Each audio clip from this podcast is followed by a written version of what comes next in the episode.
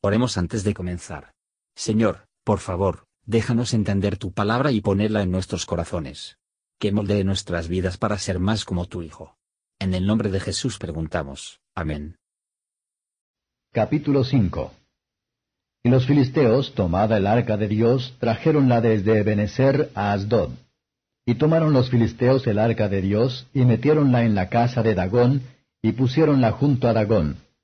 Y el siguiente día los de Asdod se levantaron de mañana, y he aquí Dagón postrado en tierra delante del arca de Jehová. Y tomaron a Dagón, y volviéronlo a su lugar. Y tornándose a levantar de mañana el siguiente día, he aquí que Dagón había caído postrado en tierra delante del arca de Jehová. Y la cabeza de Dagón y las dos palmas de sus manos estaban cortadas sobre el umbral, habiéndole quedado a Dagón el tronco solamente. Por esta causa los sacerdotes de Dagón y todos los que en el templo de Dagón entran, no pisan el umbral de Dagón en Asdod hasta hoy.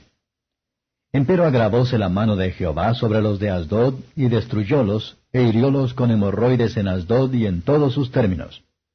Y viendo esto los de Asdod dijeron, No quede con nosotros el arca del Dios de Israel, porque su mano es dura sobre nosotros y sobre nuestro Dios Dagón. Enviaron pues a juntar así todos los príncipes de los filisteos y dijeron, ¿Qué haremos del arca del Dios de Israel? Y ellos respondieron, Pásese el arca del Dios de Israel a Gad. Y pasaron allá el arca del Dios de Israel. Y aconteció que como la hubieron pasado, la mano de Jehová fue contra la ciudad con grande quebrantamiento, e hirió los hombres de aquella ciudad desde el chico hasta el grande, que se llenaron de hemorroides.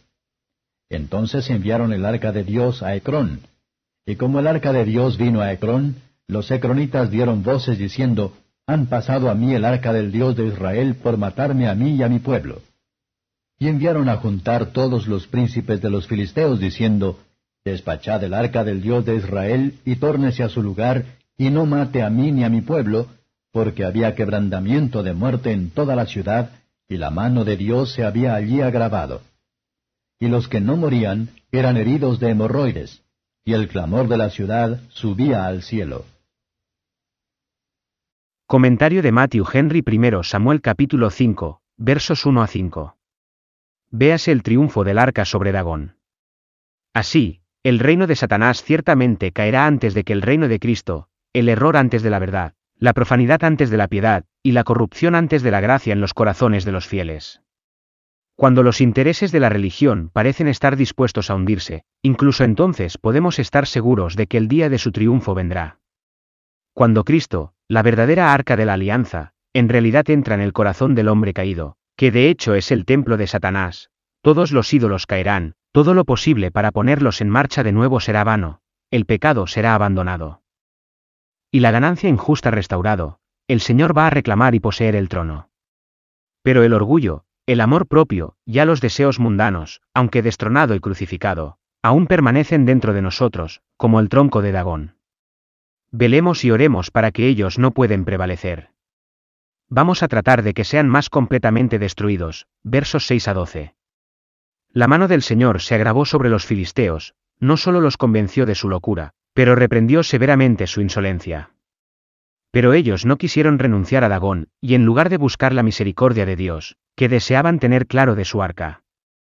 Corazones carnales, cuando inteligente bajo el juicio de Dios, sería más bien, si fuera posible, lo puso lejos de ellos.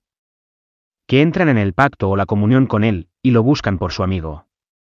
Pero sus dispositivos para escapar de los juicios divinos solo aumentan ellos. Los que luchan contra Dios pronto tendrá suficiente. Gracias por escuchar y si te gustó esto, suscríbete y considera darle me gusta a mi página de Facebook y únete a mi grupo Jesús Answers Prayer.